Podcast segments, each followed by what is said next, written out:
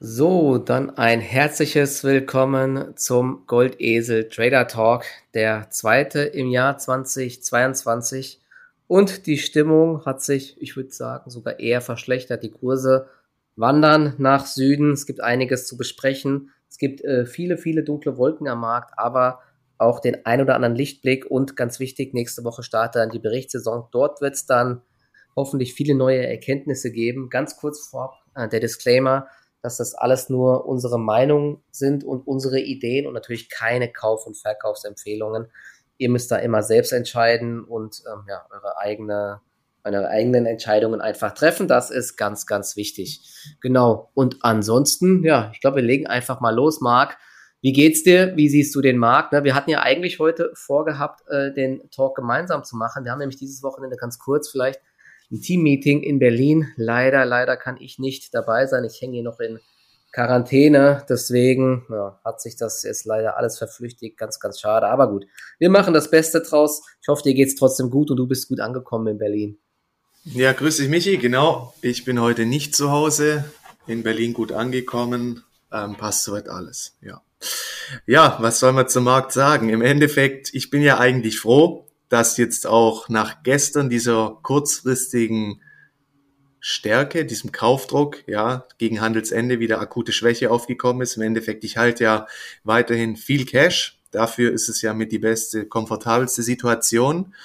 Ähm, ja, also im Endeffekt es ist eher gefährlicher geworden wie besser, weil man sieht jetzt eben auch, nachdem ja im letzten Jahr vor allem im Tech-Sektor die Small- und Mid-Caps oder diese ganzen Zukunftsaktien brutal abgestraft wurden und die Indizes teilweise ja durch wenige Big-Caps noch nach oben gehalten wurden, sieht man jetzt eben auch, wie die Dickschiffe Amazon, Microsoft, Apple und Co., wie die dicken Tanker jetzt eben auch beginnen, Schwäche zu zeigen und ja, im großen Bild hat man da halt vor allem im Tech-Sektor überall weiterhin diese Top-Bildungstendenzen. Ja, wenn du jetzt auch mal die Referenzindizes zum Beispiel auf den Halbleitersektor anschaust, es waren ja letztes Jahr alles führende Branchen und da ist eben gerade eher bärische ja. Tendenzen. Ja, und man sieht auch weiterhin die Wachstumsaktien im Small- und Mid-Cap-Bereich es, es ist halt jetzt so in der fortgeschrittenen Phase, wie wir uns gerade befinden.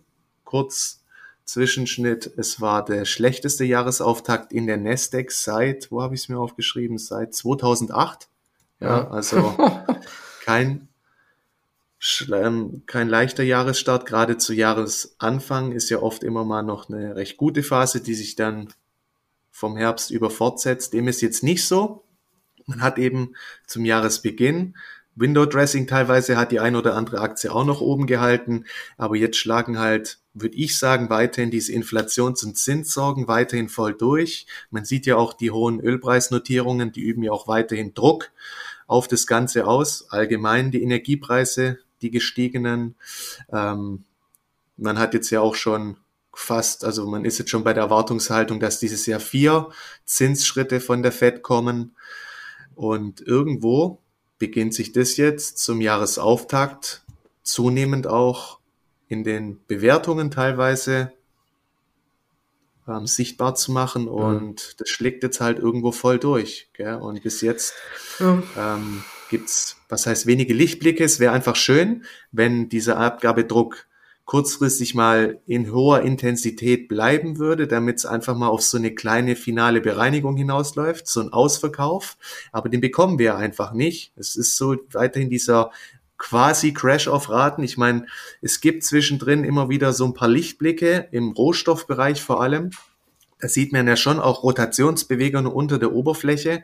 Also währenddessen Tech abgestraft wird und alles, was irgendwie hoch bewertet ist, sieht man ja schon, ja, die Ölaktien bilden ja einen sehr starken Trend dieses Jahr, klar vom Ölpreis getrieben oder jetzt auch steigende Investitionen im Ölsektor. Ab einem Niveau von 80 Dollar wird ja auch Fracking wiederum profitabel. Also in dem Sektor passiert viel.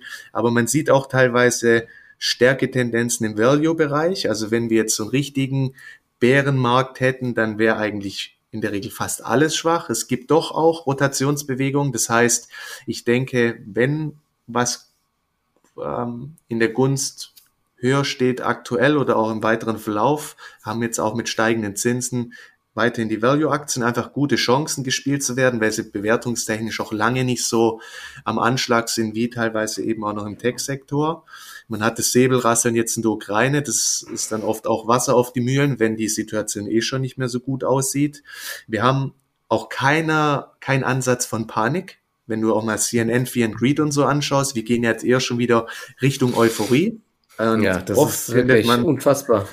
Ja, und das ist auch so, mahnt so ein bisschen zur Vorsicht in der aktuellen Situation, weil so ein Boden entsteht ja oft gerne in einem Umfeld, sage ich mal, im besten Fall von Kapitulation, dass eben sämtliche Marktteilnehmer das Handtuch werfen, aber jetzt schon wieder entsteht durch diese überschaubaren Rücksätze auch bezogen auf den Index schon wieder, ja, so leichte Euphorie. Das heißt, der Abverkauf wird auch nicht so richtig ernst genommen und wenn du das Ganze mal im großen Kontext anschaust, ja, also gerade auf Wochenbasis die Indizes, da ist halt noch gar nichts passiert im Endeffekt. Klar, das haben wir schon oft gesagt, aber in irgendeiner Form, man muss ja immer mit dem Risiko umgehen. Und ich finde, es ist weiterhin ein brandgefährliches Umfeld. Ähm, und deswegen bleibe ich extrem vorsichtig, bis es nicht einfach zu einem klaren Ausverkauf kommt oder wir einfach auch wieder in Form von einem Reversal Bestätigung bekommen, aber dass dann die Marktbreite einfach auch vorhanden ist. Und das hatten wir bis jetzt eben nicht in den letzten Tagen. Es gab immer wieder zarte Ansätze, aber die Marktbreite ist null da und die Chance ist halt, oder die Gefahr nach unten ist jetzt meiner Meinung nach deutlich höher als das Aufwärtspotenzial, dass es einfach alles jetzt nach unten beginnt durchzurauschen. Mhm. Ja, du hast ja schon wirklich ein paar Sachen angesprochen. Ne? Ich, es ist halt wirklich an der, an der Börse ist oft so, diese, diese Kapitalströme, wenn die einmal laufen, dann laufen sie wirklich. Das hat man ja auch lang gesehen im Tech-Sektor. Wenn sie sich einmal ändern und zurücklaufen, ja. dann kommen eben, dann kommt irgendwie dieses Pendeln in die andere Richtung und das ist teilweise echt sehr, sehr schmerzhaft. Das merke ich ja auch selber.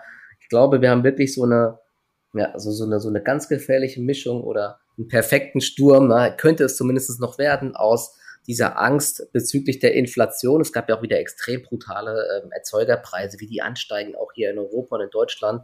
Es ist wirklich krass. Diese Lohnpreisspirale kommt in den USA wohl in Gang. Ne? Die ganzen Banken haben ja auch gewarnt, dass die Kosten extrem gestiegen sind. Ne? Die Leute wollen mehr Lohn haben, weil alles teurer wird. Und dann haben wir jetzt eben, ähm, genau, die Gefahr der äh, Zinssteigerung, die jetzt kommen wird. Und ich glaube, was so ein weiteres Problem ist, wirklich immer mehr die geopolitische Lage das ist, das ist halt wirklich für uns, glaube ich, kaum einzuschätzen. Und das, das Hauptproblem ist einfach, ja, es kann halt jederzeit irgendwas passieren, auch über Nacht, und dann ist man wieder voll vor, vor vollendete Tatsachen gestellt. Das heißt, wenn da irgendwie über Nacht äh, eine Eskalation kommt, dann kann es sein, dass der Index morgens bei minus fünf Prozent steht oder eben noch mehr. Sowas gab es auch schon oft. Habe ich miterlebt. Da hast du halt ein Riesenproblem einfach, wenn du massiv im Markt bist. Ja, und das sorgt bei mir auch immer dafür, dass ich äh, zwar probiere, immer mal Rebounds zu spielen, aber wenn es nicht klappt, eben auch immer mal wieder schnell Cash aufbaue. Ich glaube, ein großes Thema, und ich glaube, heute ist ja auch der Verfallstag, ein kleiner Verfall, sind auch äh, mittlerweile immer stärker werdende Absicherungsgeschäfte. Hat man jetzt auch zuletzt ein bisschen was gelesen in den USA.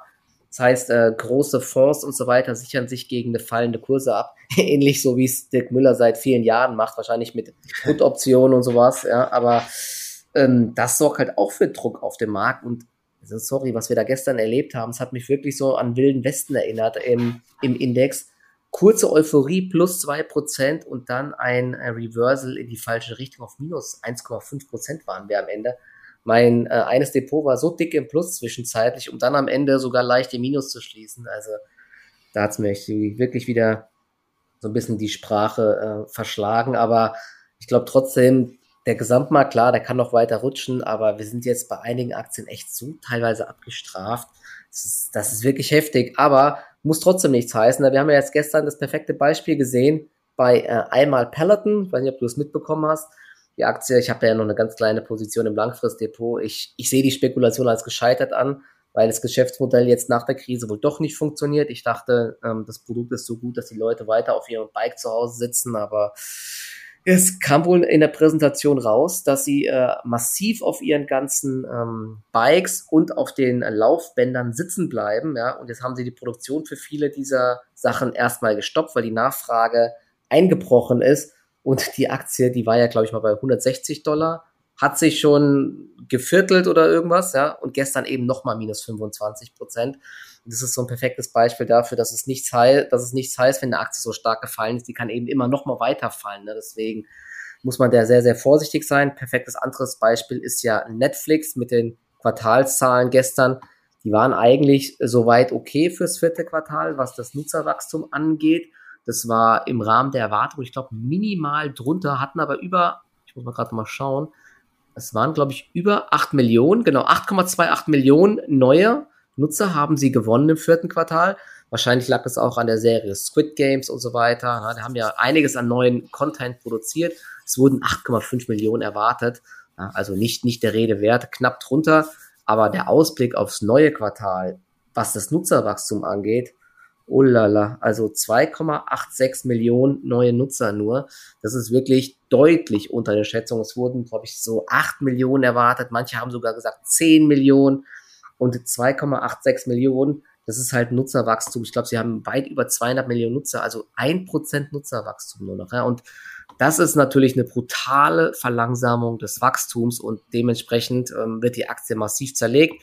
Wir sind vorbörslich bei minus 20 Prozent ungefähr. Und, das ist, und ich muss mal gerade mal schauen. Also die Aktie hat sich jetzt vom Hoch, naja, noch nicht ganz halbiert, aber bald halbiert und wir sind jetzt wieder auf den Niveaus von, ja, von irgendwie Anfang 2020 oder so. Also mit der Netflix-Aktie kommt man zuletzt jetzt auch kein Geld verdienen. Die Cashflow-Prognose war auch sehr schwach und das Umsatzwachstum im ersten Quartal nur noch 10,3 Prozent, was aber dann ja unterm Strich nur noch getrieben ist äh, von Preiserhöhungen. Ne? Und ja, sie haben jetzt mehr äh, Wettbewerb, haben sie gesagt.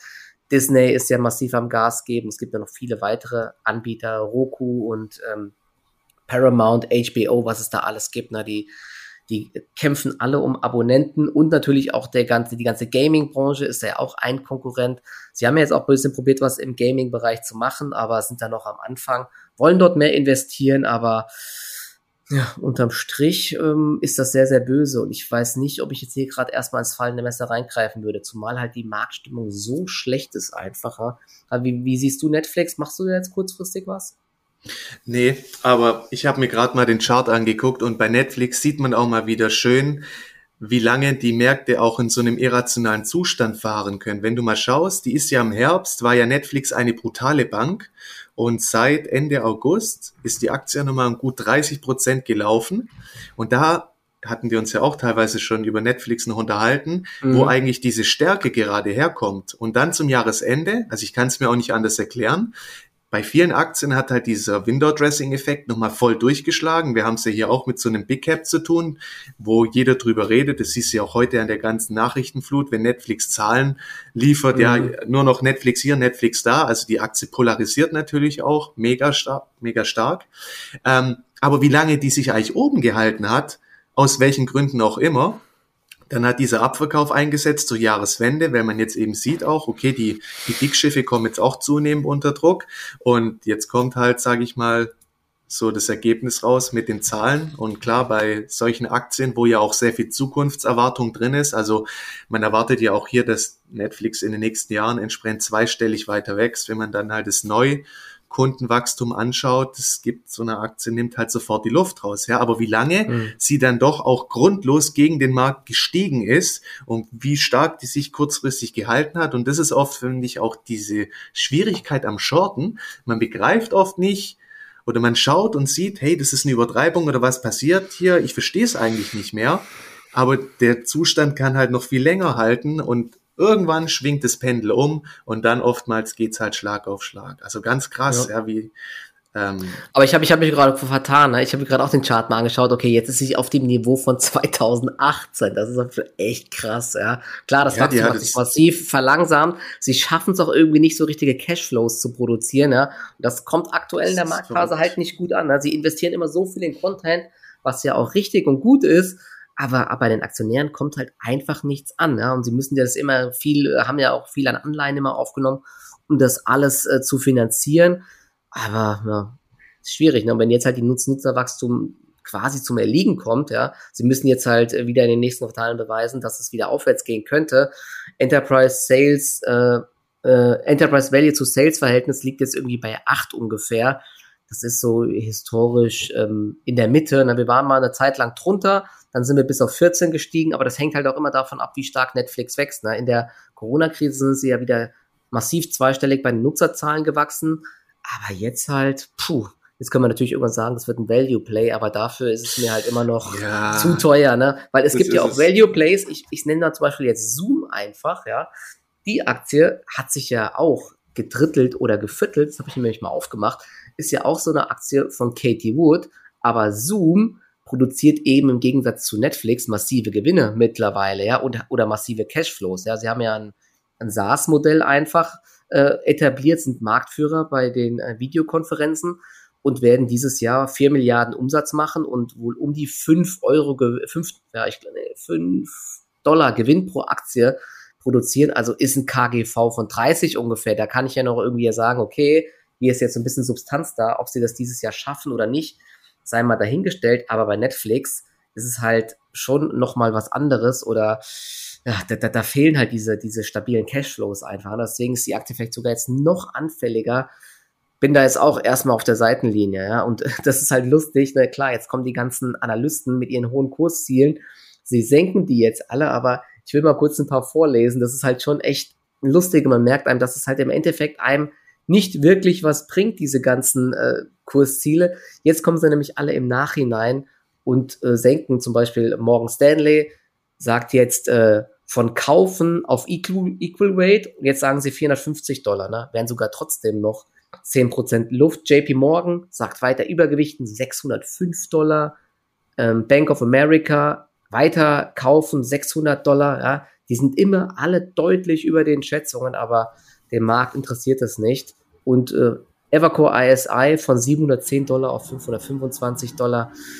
Ja, also wenn das stimmen würde, diese durchschnittlichen Schätzungen, da könnte die Aktie heute 10, 15, 20 Prozent zulegen, aber das ist halt einfach immer so, dass diese Kursziele meistens deutlich über den, äh, über dem äh, Marktniveau liegen einfach. Aber ja, für mich ist das Ding jetzt erstmal, ja, man hat es bei DocuSign gesehen, wenn man enttäuscht, ich glaube auch nicht, dass wir jetzt in dem Umfeld massiv rebounden einfach. Ja. Und gestern auch direkt sippenhaft bei Roku, bei Walt Disney und so, ach, der ganze Sektor ist angeschlagen. Irgendwo, denke ich, überlagern sich hier auch wieder Dinge. Ich meine, jeder ist sich über den Erfolg von Netflix gebus, äh, bewusst. Jeder kennt Netflix, ja. Dann muss man sagen, die Konkurrenz schläft nicht. Im Endeffekt wird die Konkurrenzsituation eher noch größer. HBO und die ganzen gucken ja auch, dass sie ihre Streaming-Dienste an den Mann bekommen. Mhm. Das heißt, Netflix muss auch immer mehr ausgeben, um, sage ich mal, Filme in den Bestand zu bekommen, was früher wesentlich günstiger war, weil sie halt noch der Platzhirsch waren. Klar, die investieren immer noch auch in vielen Eigenproduktionen. Aber ich denke, dass Netflix wieder richtig Fantasie reinkommt, müssen die versuchen, sich neu zu erfinden, gerade vielleicht in Bezug auf diese Minigames. Da muss man mal beobachten, ja, ob sie da irgendwie sich irgendwas Neues ja, kommt. Aber oder Metaverse, ne? Also Thema Metaverse. Ja, ne? Das hat genau. ja, hat ja auch der CEO der Hastings gesagt. Der, die Konkurrenz sind nicht andere Streaming-Anbieter, das haben sie jetzt, glaube ich, im Call gesagt, weil der Kuchen wird zwar weiter größer, aber es könnte wirklich sein, dass die Nutzer halt weggehen von normalen Streaming und neue Erlebnisse suchen. Ne? Das könnte Metaverse sein, ob das wirklich so ist, mit einer VR-Brille rumzulaufen, ja. weiß ich nicht, aber das könnte natürlich sein, dass das dann den, den Kuchen wieder massiv kleiner macht für normales Streaming. Oder sie werden auch dort ein Platzhirsch und verbinden das irgendwie mit Gaming, Streaming und so weiter. Sie haben es ja oft schon neu erfunden. Also ich traue es ihnen zu, aber Beweise gibt es natürlich aktuell noch nicht. Nee, und jetzt muss erstmal so eine Findungsphase wieder auch stattfinden. Ja, muss man mal schauen, wo pendelt sich die Aktie ein. Im Endeffekt ist alles möglich. Die kann heute auch wieder gut Boden gut machen. Ich habe es auch nicht verstanden, dass die dann wie gesagt, seit Herbst auch nochmal so stark gestiegen ist. War ja fast auch grundlos, dass es sich da echt stark gehalten hat da oben. Ähm, aber ja, im Endeffekt, jetzt haben wir dieses Downgap unter hohem Volumen, wir haben die schlechten Nachrichten und da halte ich mich erstmal fern. Das sind oft so, ja, die sind medial so gehypt, die Aktien. Wo soll da noch neue Fantasie oft herkommen? Eigentlich ist ja unser Anspruch und Ziel auch immer, dass man Aktien in viel früheren Stadion, auch was das Wachstums betrifft, die Wachstumsphase, dass man solche Aktien dann halt auf dem Schirm hat, die noch deutlich mehr Potenzial einfach bieten. Und Netflix ist fast eher schon am Ende des Wachstumszyklus oder an der starken Sättigung angelangt. Also ich kann mir jetzt hier heute auch kein Urteil bilden, deswegen ich halte mich da raus. Ja. Schauen wir mal, wie es sich entwickelt. Aber ich denke, für neue Fantasie, ich schaue ja auch gerne was auf Netflix an, ist ja auch oft gut. Man schaut einfach, was eben hier und jetzt passiert und mal gucken, was der CEO, der ist ja innovativ, ich denke, da könnte schon das eine oder andere noch kommen und dann könnte auch vielleicht ein bisschen neue Fantasie für die Aktie reinkommen. Ja, es wird insgesamt aber, äh, glaube ich, spannend, wie, wie der Markt reagiert. Also, falls Netflix sich jetzt stabilisieren sollte, wäre es vielleicht sogar ein Zeichen, dass einiges Negative eingepreist ist. Wenn die Aktie jetzt von minus 20 Prozent sogar noch weiter abgibt, wäre das, ich glaube, auch für den Gesamtmarkt ein sehr negatives Zeichen. Denn gute Zahlen könnten dann eher mit einem Schulterzucken ähm, ja, beachtet werden und schlechte Zahlen äh, zerlegen die Aktien. Ja, das ist dann halt wirklich ganz gefährlich. Dann würde ich auch überlegen, vor Quartalszahlen bei den Aktien lieber rauszugehen, weil das Chance-Risiko-Verhältnis dann einfach sehr, sehr schlecht ist. Ja, ich habe lustig, lustigerweise jetzt noch so ein paar ähm, Statistiken. Du hast ja schon den CNN Fear and Greed Index angesprochen. Der ist immer noch exakt neutral. Ja, das ist wirklich krass, weil dieses Put-Call-Ratio sehr, sehr bullish ist. Also die Leute wetten wohl anscheinend immer noch eher auf steigende Kurse. Das ist sehr komisch, ähm, weil es gibt auch andere, in, gibt auch andere ähm, Indikatoren, gerade mal aufgemacht. Es gibt noch so einen äh, Börsenbriefindikator, Halbert Nasdaq Newsletter Sentiment Index. Kennst du den? Der misst, nee. Verkauf, mit der misst Kauf- und Verkaufsempfehlungen von Börsendiensten, die sich mit der Nasdaq beschäftigen.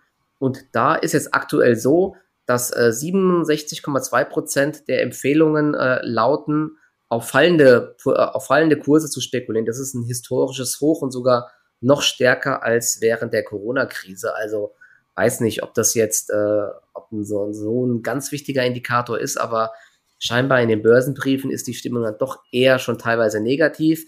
Man sieht sie auch insgesamt, also meine Stimmung ist auch negativ als Beispiel, ja. Insgesamt, ich kriege das ja bei Instagram auch mit, sind viele Leute schon sehr ähm, ja, pessimistisch gestimmt und ähm, ja, macht keinen Spaß aktuell der Markt. Aber dieser ganz große Ausverkauf, du hast es gesagt, der ist nicht da. Und eine nervige Sache ist jetzt heute auch schon wieder, dass halt diese vorbörsliche Schwäche meistens bis zur Opening dann eher wieder abgebaut wird, wir dann plus minus null starten oder Minus starten, dann kurz hochzucken und dann kommt Intraday wieder der Verkaufsdruck, ja, und die, diese Salami-Crash-mäßige, das nervt halt einfach, ja. Und bevor es halt nicht so einen richtigen Ausverkauf gibt oder so ein richtiges Reversal, wo die Gewinne mal gehalten werden, ist es halt echt einfach sehr, sehr schwer. Und ganz kurz zu meiner Strategie. Ich habe ja mal verschiedene Depots. Im einen Depot halte ich fast immer komplett Cash.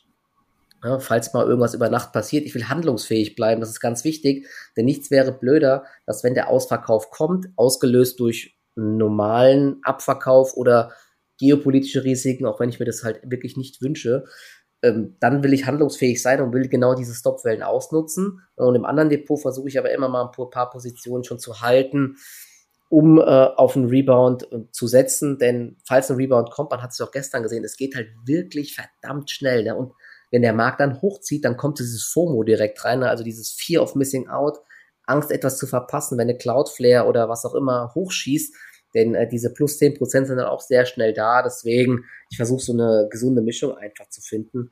Und in meinem Trade Republic Depot, da war ich gestern auch richtig dick im Plus auf äh, Allzeithoch. Dann kam der Abverkauf. Das ist echt zermürbend einfach. Da halt jetzt zum Beispiel aktuell 50% Cash wieder. Ich glaube sogar einen Ticken mehr jetzt. Habe aber auch Aktien auf der Watchlist, die wieder ähm, abverkauft wurden. Und ähm, ja, guck mal nachher, was hier wieder am US-Markt passiert. Ne? Wie hoch ist deine Cashquote bei dir jetzt aktuell? Ja, ich bin weiterhin immer noch bei 80 Prozent und so. Oh, krass. Ja, Aber hast du, hast, hast du gestern direkt FOMO, als es hochgeschossen ist, oder bist du ganz cool geblieben? Ähm, ja, ich hatte mir das schon auch ein bisschen angeguckt. Ich war nicht den ganzen Tag am PC, deswegen habe ich ja auch gesagt, dann mache ich auch nicht viel, weil man muss eben gerade sehr schnell auch dann die Reißleine ziehen, ja, wenn der Markt wieder beginnt wegzukippen. Es nervt einen dann schon auch ein bisschen, weil mit einer, also das ist so ein bisschen die schlechteste Situation. Du hast halt eine hohe Cashquote und auf einmal siehst du halt diesen Kaufdruck und siehst, wie schnell dein Aktien mal kurz wieder um zehn Prozent steigen. Am deutschen Markt habe ich auch gerade wenig gemacht, wenn man sieht oft einfach, wie, wie instabil alles noch ist. Ähm, da, ich wollte dann aber auch nicht blind in die Aktion rein, weil ich mir auch gesagt habe, hey, wenn es jetzt wirklich ein nachhaltiges Tief ist, dann habe ich auch noch genug Zeit zu reagieren. Ja, dann verpasse ich vielleicht den ersten Tag, aber manchmal ist es auch besser, ich warte erstmal so bis zum Schluss ab und guck mal, wie war die Marktbreite überhaupt? Ja, wie wird das Reversal angenommen? Ist es wieder nur dünn gesät auf dünnen Beinen oder ist da jetzt wirklich mal wieder richtig satte Buying Power dahinter? War es nicht. Ähm, Deswegen, das, mich juckt's dann schon und sage ich mal, im Normalfall kann man auch sagen, ich mache die ersten ein, zwei Testpositionen auf. Ja, man weiß ja nicht, natürlich kann es nach oben drehen, aber ich finde immer so ein bisschen, wenn man die größere Perspektive betrachtet, und das hatten wir ja auch schon x-mal gesagt, aber es ist halt so, wenn man sich die Indizes auch auf Wochenbasis mal anschaut, wir hatten seit dem Corona-Einbruch keine markante Korrektur mehr. Viele Marktteilnehmer sind in dieser Post-Covid-Phase groß geworden. Die kennen sowas gar nicht, dass mal der Markt richtig nach unten rauschen kann. Mhm. Klar, gewisse Zukunftsaktien hat's brachial auch zerlegt, aber bezogen auf den Gesamtmarkt ähm, ist eigentlich nur eine Frage der Zeit, bis so eine Situation mal wieder kommen muss. Und wenn man jetzt auch sieht, alles läuft gerade so ein bisschen auch nach Lehrbuch. Also die Dickschiffe beginnen nach unten wegzukippen. Ähm, wir haben keine gesunde Marktbreite mehr. Wenn du mal schaust, wir haben jetzt gerade mal noch 30 Prozent der Aktien, die über ihrer 200-Tage-Linie notieren. Ja, also krass, der Markt dünnt gerade komplett aus. Wir sind schon jetzt in so einer fortgeschrittenen Phase.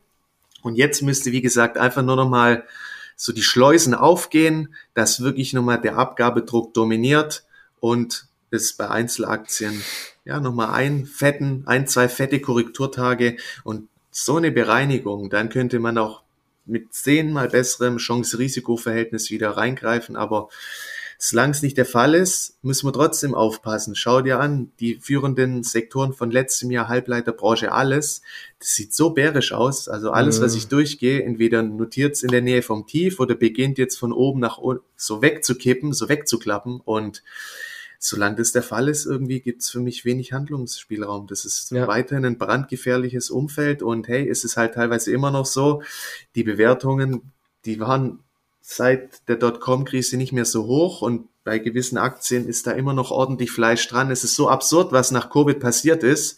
Das wird einem jetzt halt immer mehr bewusst und ich finde, so die Märkte beginnen jetzt zunehmend zur Normalität zurückzukehren, dass irgendwo auch mal eine fundamentale Bewertung wieder eine Rolle spielt und mit den Zinsen hat man jetzt halt auch ein handfestes Argument, teilweise durch die Diskontierungen. Ähm, ja, das beeinflusst halt massiv, vor allem eben die Tech-Aktien und ähm, da muss man aufpassen, ja. Also das kann auch noch ein paar Wochen so weitergehen und es ist wirklich gefährlich. Wir wurden sehr verwöhnt die letzten anderthalb Jahre, aber jetzt ist eine Phase, voll in die Defensive zu gehen. Dadurch entstehen sehr große Chancen, auch unter den Aktien wie eine Upstart, die ja weiterhin auch gut wachsen, ja, da kann schnell eine 100% Rallye mal wieder losgetreten werden, aber da muss man jetzt vom Timing vorsichtig sein, weil du siehst ja teilweise auch gerade gute Nachrichtenimpulse, die werden ja auch sofort wieder abverkauft. Wenn ich am ersten Tag, dann am zweiten oder dritten Tag. Und da muss ich mich fragen, was soll ich da noch kaufen, wenn nicht mal die besten Nachrichtenimpulse mehr ihr Potenzial nach oben ähm, entfalten mhm. können. Und da ist Cash einfach die beste Position gerade. Ich habe gerade auch mal angeschaut, also eine, bei Nvidia gab es ja diese krasse Beschleunigung nochmal Ende letzten Jahres, also ab Oktober von 200 auf ja. 300. Also nur noch absurd Dollar. eigentlich auch. Mhm. Ja, das war, glaube ich, diese Metaverse-Geschichte, dass sie dort führend sind ne, und ähm, auch natürlich autonomes Fahren. Aber auch die Aktien, du hast gesagt. Ja, jetzt guck dir den Chart an. Äh, 340, also. die hat jetzt 100 Dollar auch verloren. Eine AMD sieht ähnlich aus. Und das war gestern auch äh, krass zu sehen dass die ganzen äh, Amazons und äh, Nvidias sind so gestern auch nach unten weggekippt sind. Ne? Also, ja, das ist alles das bärisch. Ist die Charts, die signalisiert, das sind alles bärische Charts. Im Endeffekt, wir sind jetzt in der perfekten Konstellation. Wir haben diese intakten Abwärtstrendstrukturen. Jetzt muss nochmal Druck reinkommen. Und dann hätten wir wirklich eine gute Rebound-Situation vorliegen. Ja, mal schauen, hab, ob uns der Markt den Gefallen tut. Ja, ich habe äh, hier nochmal kurz zum, so als kleine Statistik, damit man das mal einordnen kann wie oft es Korrekturen gab im S&P. Also jetzt S&P ist ein bisschen stabiler als äh, der Nasdaq und vor allen Dingen eben stabiler als die Nebenwerte. Wir sind übrigens erst bei minus 7,1 Prozent, zumindest laut dieser Grafik. Ich weiß nicht, die ist von gestern von Charlie Bilello. Dem kann man auch auf Twitter folgen. Ne? Minus 7,1 Prozent jetzt in den letzten 16 Handelstagen im S&P 500. Gründe ähm, sind Inflationsängste, steigende Zinsen und eben die äh, straffere Geldpolitik. Und mal so zum Vergleich, ähm, was gab sonst wo für ähm, größere Rücksätze? Alle über fünf Prozent. Das waren nämlich insgesamt 26 Stück seit 2009. Hm, und der größte, klar, war die Corona-Krise äh, im Jahr 2020, Anfang 2020, 35 Prozent. Der Unterschied damals war, das ging halt so schnell, das, das war halt innerhalb von, ja, von einem Monat war das äh, durch, ja, und diese Beschleunigung war ja auch erst ganz am Ende. Das war nicht irgendwie so zermürbend wie jetzt, aber zum Beispiel im Jahr 2020 gab es nochmal einmal die äh, Coronavirus-Geschichte im September und äh, Gefahren über, von den Wahlen und so weiter, dass kein Stimulus-Deal kam, das war mal ein 10% Rücksetzer. Im Jahr 2021 gab es einmal auch einen Rücksetzer von 5,9% wegen China-Ängsten, dass sie nicht mehr so stark wachsen. Ja, und es gab noch größere Krisen im Jahr 2011. Schuldenkrise in Europa, ich weiß nicht, wer da schon dabei war, da ging es um Griechenland und so weiter, da gab es auch jeden Morgen die krassesten Horrornachrichten bezüglich der Euro ist weg, Europa ist pleite, weiß Gott was. Da ging es 21,6 Prozent nach unten.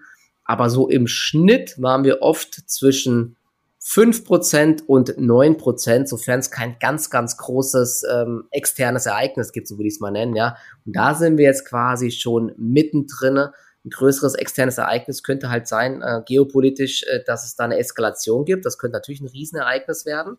Dann muss man damit rechnen, dass wir auch Richtung minus 15, minus 20 Prozent gehen. Oder aber, dass die Inflation völlig außer Kontrolle gerät und die Zentralbanken massiv gegensteuern müssen mit massiv steigenden Zinsen. Wobei ich das ehrlich gesagt nicht glaube.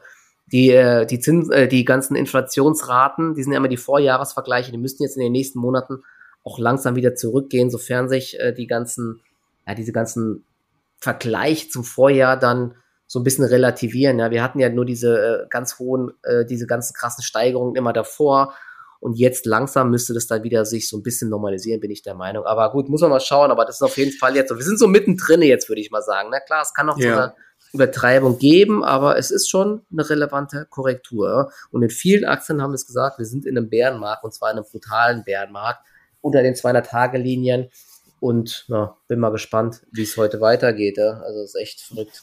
Weißt du, im Endeffekt werden jetzt halt auch die ganzen Blasen abge ähm, abgebaut, wie eine Nikola und eine Quantumscape und wie sie alle heißen. Die wurden ja, die haben noch nichts für... Rivian, ne? Aber die hatten uns doch auch mal so aufgeregt, ja? ja die hat sich auch getrippelt mittlerweile wieder. Ja? Also da, da wundert mich eh nix, aber auch bei Nvidia, das sind alles Aktien, die sind Tesla und so, die sind gegen Ende letzten Jahres nochmal in so eine Euphorie reingelaufen. Und wenn was an der Börse gefährlich ist, dann immer so eine Euphoriephase, gerade am Ende von solchen Trends. Die kann natürlich auch länger anhalten, als man es für möglich halten kann. Aber im Endeffekt werden teilweise auch diese ganzen Überbewertungen jetzt gerade abgebaut. Und das ist, ich finde, es ist eher wie gesagt, besinnen wir uns wieder an dem, was wir eigentlich kennen vor Covid, wie alles andere. Und die Situation nach Covid, das war einfach so eine ganz kranke Sondersituation, die auch so schnell nicht mehr wiederkehren wird. Und deswegen, ja, ich kann es nur begrüßen wenn jetzt alles mal wieder vernünftig bereinigt wird, weil man sieht ja, wie zäh das Ganze läuft, wenn das Ganze immer so oben gehalten wird. Die Bereinigung wird nicht zugelassen, aber weiter nach oben ist ja auch nicht mehr wirklich viel zu holen. Ja, Microsoft ja. Kursumsatzverhältnis 17 irgendwie, ja, wo soll sie denn noch hinlaufen? Also mhm. das ist die logische Konsequenz irgendwann, dass da einfach mal wieder ein bisschen Luft abgelassen wird. Das ist einfach die Natur des Marktes und entweder wir sehen halt verstärkt dann auch die Rotationsbewegungen in Richtung Value, die Komponente haben wir, weil auch wir sind ja ganz am Anfang der Zinsanhebungsschritte. Ähm, Im Endeffekt spricht es ja auch für eine gut laufende Konjunktur und da haben eben Rohstoffaktien, Value-Aktien eigentlich mit so das beste Umfeld, um zu performen. Und natürlich wird es auch im Tech-Sektor wird sich die Spreu vom Weizen trennen.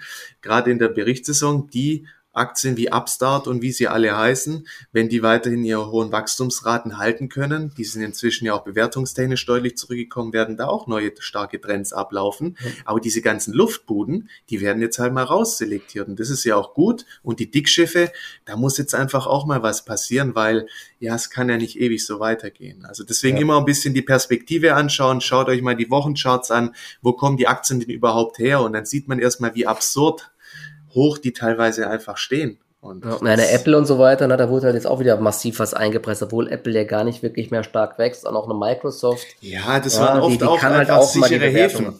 Ja, also genau. das war letztes Jahr, man hat nichts mehr wirklich getraut, aber die großen Big Caps, die wurden einfach als sichere Häfen angesteuert, die sind hochliquide, da kommst du auch schnell wieder raus. Und das hat auch zu dieser Absurdität geführt einfach, dass die ja. so krank dann nochmal durchgezogen sind. Ich meine, das gab es ja auch nicht davor, dass die Big Caps nochmal so einen draufgelegt haben. Also auch vom Wachstum her. Verrückt. Ja, be bevor wir jetzt dann auf nochmal ein, ein paar Einzelaktien eingehen, nochmal ganz kurz ja. so zwei Meinungen. Das hatte ich gestern nochmal ganz kurz bei Telegram schon mal angesprochen. gibt ja ähm, diese, ähm, den Marco Kolanovic äh, von JP Morgan ist ja, glaube ich, Chefstratege.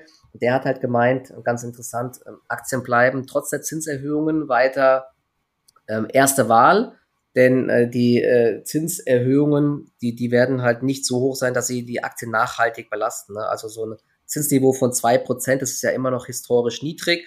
Der Markt wird das irgendwann eingepreist haben, so ungefähr. Kann ich mir auch vorstellen, dass das so ist, außer natürlich jetzt, die Fed muss noch viel stärker und noch viel schneller ähm, die Zinsen erhöhen. Also irgendwann wird es da wieder so eine neue Balance geben und der Markt gewöhnt sich halt an alle Sachen. Und eine andere Sache ist noch interessant, da Katie Wood, die kriegt ja richtig Tresche immer noch die letzten Tage. Ich probiere jetzt auch so ein paar Aktien von ihr zu kaufen immer, äh, unter anderem Teladoc, sowas wie Zoom, sind mittlerweile echt nicht mehr allzu teuer.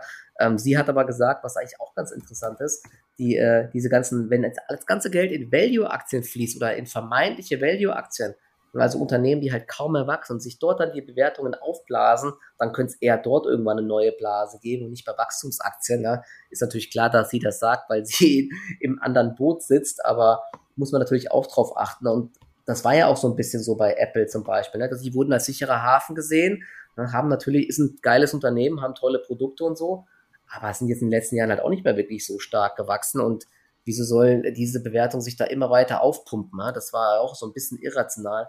Wenn jetzt natürlich diese VR-Brille und so alles einschlägt, aber die hat sich ja auch schon wieder jetzt verschoben, glaube ich, aufs nächste Jahr, dann ähm, kann, kann die da reinwachsen, aber insgesamt muss man da auch ein bisschen aufpassen. Ja, dort wachsen die Bäume nicht in den Himmel.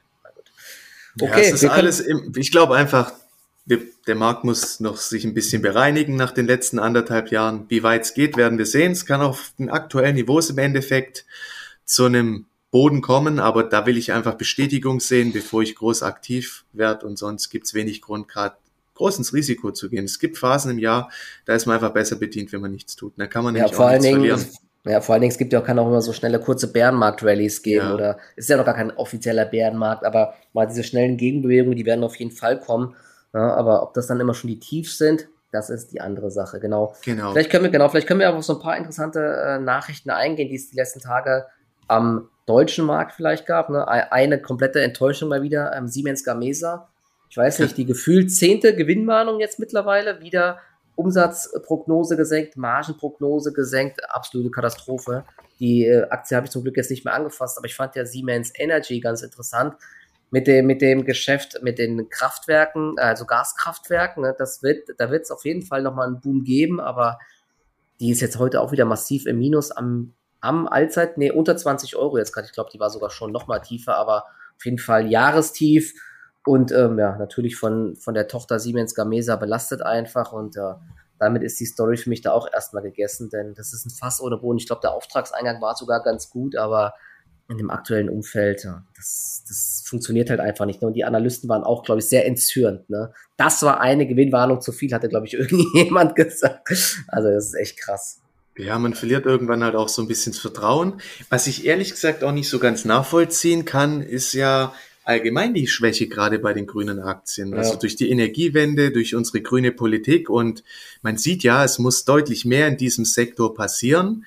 Ähm, spätestens jetzt auch seit Jahresauftakt wurden die Aktien teilweise ordentlich runtergestampft. Eine Vestas kommt nicht mehr aus dem Knick.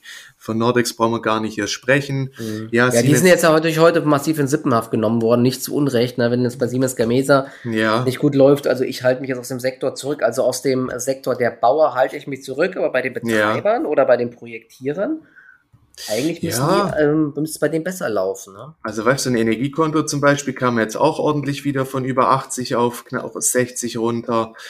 Ähm, ja, in Carvis und so geht auch nichts. Also es ist krass, für das eigentlich, wie präsent das Thema ist und wie akut das Ganze, fließt in die grünen Aktien gerade verhältnismäßig wenig Kapital. Das ist auf jeden Fall auffällig. Ja, man müsste mal, mal abwarten, jetzt ob da mal irgendjemand auch ganz gute Zahlen meldet. Die einzigen Aktien, die sich halten, sind E.ON und RWE. Die ja. ist ja einfach ein Netzbetreiber und Endkundengeschäft, ne? die haben sehr solide Geschäfte und RWE hat den Stromhandel und die profitieren, glaube ich, auch. Die könnten sogar sein, hatte ich gelesen, dass sie das äh, vierte Quartal über Prognose abgeschlossen haben, dass da vielleicht sogar eine Prognoseerhöhung kommt. Ne? Ist möglich, aber weiß es nicht. Aber auf jeden Fall die Aktien, die beiden Aktien sind so die letzte Bastion mittlerweile gefühlt im DAX, ne? die sich noch einigermaßen gut halten, oder? Was hast du noch so im Blick? Ähm, Gut, ich meine, wenn es jetzt halt, ich pflege jeden Tag meine Rebound-Watchlist, wenn es hier auf einen kleinen Ausverkauf hinausgehen würde, wenn ich mir ein paar Aktien durchschaue, ähm, Jung Heinrich Kion, also gerade auch im zyklischen Bereich, wo man ja weiterhin eigentlich auch ein gutes Wachstumsszenario hat, Intralogistik 4.0, ähm, die Automatisierung von Warenlagern etc. Die hängen jetzt gerade auch mehr oder weniger in der Luft. Ja, also wenn es da nochmal einen ordentlichen Schub nach unten geben würde, wäre das immer wieder spannend, die Aktien antizyklisch aufzusammeln. Ja, eine Bechtle hat sie zuletzt auch zerlegt. Auch hier, das sind alles Werte, wenn es da nochmal eine mhm. Stufe weiter runtergehen sollte. Antizyklisch werden die auf jeden Fall interessant. Ähm, 2G Energy, die hatten ja jetzt auch Zahlen ja. geliefert. Auftragseingang über den Erwartungen, Prognose wurde leicht angehoben, hat er gestern auch knapp plus zehn Prozent gemacht. Ähm, an sich war es eine gute Meldung, um auch einen Trade draus zu machen. Man ist bis jetzt ja auch schön komfortabel im Plus, aber man sieht eben auch, gell, wenn dann wieder der Markt schwach wird, dann kann halt sein, man bekommt das Ganze wieder um die Ohren gehauen. Eine K&S war ja zuletzt auch Bullen stark und dann an einem Tag ohne News gibt man dann auch mal kurz die zehn Prozent wieder ab. Also ja. Selbst die Bullenaktien teilweise sind auf einem sehr dünnen Fundament und das stimmt mich halt weiterhin mega vorsichtig, so dass ich gerade gar nicht ähm, die Überzeugung habe, da auch eine ordentliche Size oder so reinzulegen auf so eine News, weil man auch nicht so weiß, was macht die Aktie damit jetzt. Also es ist mhm. ganz ja, das, schwierig. Das, das, das, was mir jetzt gerade eben so auffällt, ich, ich habe 2G Energy gerade als Trade laufen. Ne? Okay. Was, was mir gerade auffällt, was ein Problem sein könnte, sie haben ähm, gemeldet am, am 19.01. Ähm, Umsatzprognose wird erhöht wegen hoher Nachfrage auf 280 bis 310 Millionen. Vorher haben sie gesagt 260 bis 290 Millionen, also ein bisschen erhöht. Und dann am nächsten Tag haben sie gesagt, der Auftragseingang ist um 41 Prozent gewachsen im vierten Quartal, was ja schon richtig stark ist. Ne? 52,1 mhm. Millionen, vorher waren 36,8 Millionen, also das ist richtig gut. Der Auftragseingang aus dem Ausland sogar um 71 Prozent gewachsen und erstmals mehr als aus dem Inland. Ja, das Problem ist aber, es gibt keinerlei Aussagen zu irgendwelchen Margen oder sowas. Ne? Und äh, wenn ich mich gerade erinnere, bei Siemens Energy und Siemens Gamesa war der Auftragseingang auch nicht schlecht, aber äh, hilft halt nicht viel, weil die Margen werden halt zersäbelt, ne, wegen hohen Kosten einfach. Also ich glaube, sie wollten das irgendwann im, im in den nächsten Wochen dann nochmal ähm, veröffentlichen mit den, äh, mit den Margen oder mit, mit der Prognose, aber das fehlt halt jetzt hier als Information, also muss man ein bisschen vorsichtig sein. Sie wollten ja die Marge in den nächsten Jahren anheben, aber ob das natürlich jetzt gelingt vor dem Hintergrund, dass andere große Probleme haben, das weiß ich jetzt gerade gar nicht. Also deswegen ähm, ist noch kein Blue Sky Szenario, sondern erst, wenn sie da nochmal Rückmeldung geben, wie es, wie es mit der Gewinnentwicklung aussieht, beziehungsweise mit der Marge einfach. Ne? Also das nur nochmal kurz zur Info. Das ist mir jetzt gerade eben aufgefallen, weil es halt, wie gesagt, nur Auftragseingang und Umsatz ist, aber ist halt aktuell auch nur die Hälfte wert, wenn man damit keine Gewinne macht. Ne? Also, aber trotzdem Chart und Trend und Story komplett intakt und richtig eines, eine der interessantesten Stories überhaupt am Markt, finde ich, weil auch die Bewertung noch einigermaßen moderat ist, so Kurs-Umsatz-Verhältnis und so weiter und eben die Wachstumsaussichten brutal gut sind einfach. Ne? Thema Wasserstoff, dezentrale Energieerzeugung mit Gaskraftwerken und später Wasserstoff, hoher äh, Wirkungsgrad, also passt eigentlich alles zusammen. Ja, das Problem ist ja auch, guck mal, was, was tradet man gerade? Die Rebounds bleiben bis jetzt offensichtlich noch aus. Es gab eigentlich keinen Tag, wo mal mehr Aktien mal um mehr als zehn Prozent mal kurz gefallen sind, wo man da mal beherzt hätte reingreifen können. Die prozyklischen technischen Breakouts, da musst du ja gerade eh mega vorsichtig sein, weil du halt siehst, teilweise ist alles wird wieder abverkauft, hat keinen Bestand im Endeffekt kannst du dich nur auf Nachrichtenimpulse konzentrieren, weil damit noch die höchste Wahrscheinlichkeit hast, dass irgendwas halt durchzieht. Aber teilweise sind die halt auch auf echt, ähm, ja, auf einem dünnen Fundament und das, ähm, das ist halt echt schwierig. Reicht, reicht halt ja. alles einfach nicht. Ne? Viele, viele, viele Kaufratings werden komplett einfach ignoriert oder ja. weiter abverkauft. Ne? Oder ein Strohfeuer und dann kriegst genau. du es doch wieder um die Ohren geschmissen. ja, genau. Es ja, der Klassiker, ja. Also ähm, ein, ein, tolles Beispiel ist auch Auto 1, die habe ich jetzt auch zuletzt ein paar Mal getradet. Wer sich dort den Chart mal anschaut, also einen krasseren Abwärtstrend gibt's nicht. Ne? Im Bereich 15 hat sie sich jetzt so ein bisschen gefangen, beziehungsweise 15 und 16 Euro. Ich muss gerade mal schauen, wo steht denn die? Ah, steht genau bei 16 Euro jetzt gerade. Hat ganz, ganz viele ähm, Buy-Ratings bekommen und dass der Markt es zu pessimistisch sieht. Heute kam sogar noch eine Meldung, dass die Altaktionäre die ja anscheinend die ganze Zeit für den Verkaufsdruck gesorgt haben, wo ich mich aber jetzt frage, wieso verkaufen die, wenn es da eigentlich so toll aussieht, na, das ist auch ein bisschen komisch. Aber dass die jetzt nicht mehr einfach am Markt verkaufen dürfen, sondern das mit einer Investmentbank abstimmen müssen, damit das nicht mehr so unkontrolliert geschieht. Aber das ist trotzdem ganz seltsam. Aber da gab es jetzt zuletzt so viele Kaufempfehlungen. Ich muss gerade mal schauen. Ähm, ich glaube, Goldman Sachs war dabei. Ich muss gerade nochmal aufmachen. Ähm, genau, heute war es Barclays. Ziel 30 Euro Übergewichten, also 100% Potenzial. Goldman Sachs Ziel 27 Euro. Metzler Ziel 37 Euro, also Alster Research Ziel 30 Euro. Also bei allen ist Verdopplungspotenzial. Ne? Der Markt sieht es aber einfach nicht. Ja? Die Aktie hängt bei 16 Euro. Es ist echt äh, krass, aber das sind solche Beispiele. Auch eine, ich glaube, eine Auto 1 ist so eine Aktie, wenn die Stimmung sich mal drehen sollte und da nicht irgendeine Bad News kommt. Sie hatten ja jetzt zuletzt auch eigentlich ganz gute äh, solche Verkaufszahlen oder so gemeldet, ne, mit ihrem äh, Geschäft da, mit ihrem Autoverkaufsgeschäft oder Ankaufsgeschäft war das, genau. Ähm, dann kannst die Aktie auch mal schnell 10, 20 Prozent nach oben treiben, aber also solche Aktien würde ich wirklich nur mit Stop handeln einfach. Ne? Aktuell fängt sie sich im Bereich 16 Euro, aber der Druck nach oben ist nicht da und gestern im starken Markt war da die ganze Zeit auch wieder ein Abgeber drin. Da fragt man sich echt, wer ist hier immer noch am Stück rauskloppen? Es ist extrem zäh einfach.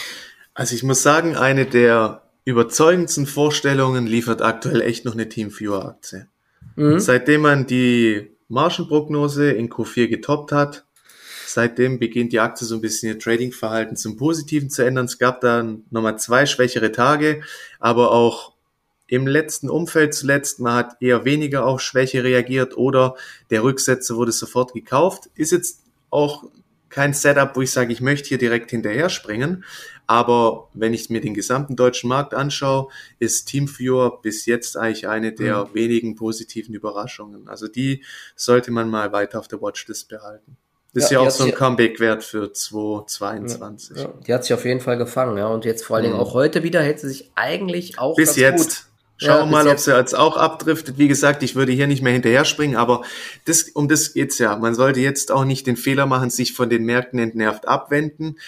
Man muss sich auf die neuen Chancen vorbereiten. Zum einen die Watchlist pflegen und wenn die Aktie eben sich in dem jetzigen Umfeld wirklich schon gut bewähren kann, das ist eine, ein sehr starkes Signal und die könnte eben als führende Aktie dann aus der Korrektur heraus vorgehen und die Trends dann natürlich auch zusätzlich beschleunigen. Also es gibt ja. schon wirklich interessante Werte. Auch eine Init Innovation zum Beispiel kam jetzt auch ordentlich zurück durch den ganzen Ausbau auch des öffentlichen Personenverkehrs mit ihren Ticketing-Systemen und mit allem. Die sind gut aufgestellt. Es wäre wirklich wünschenswert, wenn solche Aktien echt nochmal jetzt 10, 20 Prozent verlieren, weil das sind dann oft auch Einstiege, ja, einfach auf Sicht von einigen Wochen bis Monaten. Und das hatten wir jetzt schon lange nicht mehr. Ja? Einfach mal mhm. eine schöne Marktbereinigung, wie wir es auch von früheren Zeiten kennen. Und dann kann man sich auch das Depot mal wieder ordentlich vollladen und muss nicht immer Angst haben, dass man alles sofort wieder um die Ohren geschmissen bekommt. Aber mhm. Börse ist kein Wunschkonzert, müssen wir schauen. Bis jetzt aber allerdings spricht weiterhin vieles für viel Cash, weil die Entladung nach unten könnte eben jederzeit ähm, stattfinden. Ja, DAX mittlerweile minus 260 Punkte hier. 12.50 ja. Uhr ist es gerade, neues Tagestief. Nasdaq jetzt auch wieder bei minus 0,84 Prozent, also sieht ganz gut aus. Zwei Aktien fallen mir noch ganz, äh, fallen mir noch auf im deutschen Markt. Eine HelloFresh hat sich jetzt scheinbar auch gefangen, da die wurde ein Aktienrückkaufprogramm gemeldet.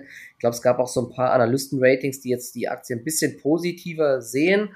Ja, weiß nicht, ob das jetzt schon eine Trendwende ist bei der Aktie, die, äh, das Aktienrückkaufprogramm. Die haben auch schon einige Aktien gekauft und vielleicht auch heute, die Aktie hält sich heute echt ganz gut, 58,40 Euro. Vielleicht sind sie heute auch selbst wieder der Käufer am Markt, ne, um die Aktie so ein bisschen zu stützen. Also solange sie über 55 Euro bleibt, eigentlich ganz interessant. Und der andere Wert im Bereich E-Commerce, der noch äh, sich ganz gut hält, ist About You, ist auch für mich der Favorit im Sektor, hatten eigentlich auch ganz solide Zahlen gemeldet, wachsen weiter stark sind äh, jetzt in Südeuropa massiv aktiv. Die, die äh, Ausgaben beim Marketing waren so ein bisschen höher. Das hatte, glaube ich, den Kurs ein bisschen belastet, aber für mich eine der äh, besten Stories im Bereich E-Commerce. Ne? Äh, Westwing hatte noch gestern Abend nachbörslich Zahlen gemeldet. Im vierten Quartal sind sie aber gegenüber dem vierten Quartal 2020 geschrumpft. Aktie hat er im Plus gestartet, jetzt müsste sie auch wieder im Minus sein, Bereich 20 Euro. Da würde ich auch eher erstmal abwarten wo sie sich hält. Wobei bei äh, Westwing eigentlich ganz interessant, die haben ja jetzt viel auch mit ihren Eigenmarken, haben dadurch höhere Margen.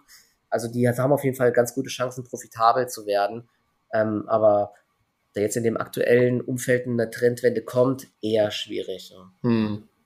Also ein richtig schön Bullchart hat zum Beispiel noch eine Einhell-Aktie. Ich meine, das ist ja eh das Beste, was passieren kann, wenn die Aufwärtsdruckstrukturen komplett unangetastet geblieben sind, die Aktie auch noch nicht gebreakt ist in so einem Umfeld wie jetzt, aber quasi schon mit den Hufenchart. Die haben ja auch Top-Zahlen gebracht, auch noch der Ausblick für dieses Jahr über den Erwartungen. Also richtig schöne Base die gehört definitiv auf die Watchlist. Ja, und manchmal ist es auch besser, man tradet lieber was Konservativeres, wo der Aufwärtstrend mehrfach fundamental untermauert wurde durch News mit ein bisschen einer höheren Size, mhm. wie man fokussiert sich eben nur auf die Hotstocks. Also Einhell, ja. finde ich, macht weiterhin zum Beispiel auch einen echt guten Eindruck. Jo, und hey, die Aktien, die gilt es eben fortlaufend auf der Watchlist zu führen und dann mit den nächsten Signalen, entweder antizyklisch, wenn es nochmal krachen sollte in Form von Rebound oder wenn der Markt sich fangen sollte, dann eben kann man darauf wiederum reagieren. Aber aktuell ist einfach wichtig, nichts vorwegzunehmen und aufpassen, weil ja, das Gefahrenpotenzial ist da. Vielleicht haben wir ja sogar heute schon unseren, äh, unser, unseren kleinen Ausverkauf. DAX Vielleicht. Abrichtung also, tief. ich finde es psychologisch. Die 200-Tage-Linie ist ja. da. Man sieht ja auch oft, ja, nee, es muss genau. erst wieder die Masse auf dem falschen Fuß erwischt werden, damit neue Dynamik nach unten kommt, wenn man auch schon fortgeschritten ist in so einer Bewegung, zumindest über mehrere Tage. Und gestern, glaube ich, sind ja schnell wieder ein bisschen FOMO reingekommen. Ja, die Gewinne oft sind natürlich auch klein. Sehr schnell wird dann auch der Verkaufsbutton wieder getätigt, sodass heute, ja, schauen wir mal, ob da nochmal vielleicht doch eine Welle losgetreten wird. Ja, bin gespannt. Also die, die Minuszeichen weiten sich aus bei einigen Aktien. Siemens Energy minus 14% jetzt. Wow. Unter, deutlich unter 20. Krass. Also es könnte sein, dass heute Mittag äh, Druck reinkommt in den Markt nochmal. Und ja, wie gesagt, es bleibt auf jeden Fall sehr spannend. Wir haben jetzt auch schon die Stunde fast rum. Ich würde sagen, wir belassen es erstmal dabei, geben vielleicht nächste Woche nochmal ein kleines Update am ja. Dienstag, wenn wir es schaffen. Und genau, ja. vielen Dank dann hier für den interessanten Talk und die Einblicke. Ja, bin gespannt. Vorsichtig bleiben. Ja, also das genau. ist halt echt, mehr kann man nicht sagen. Genau, vor allen Dingen mit Hebelprodukten und so weiter ja, aufpassen. Ne? Wir, weg damit.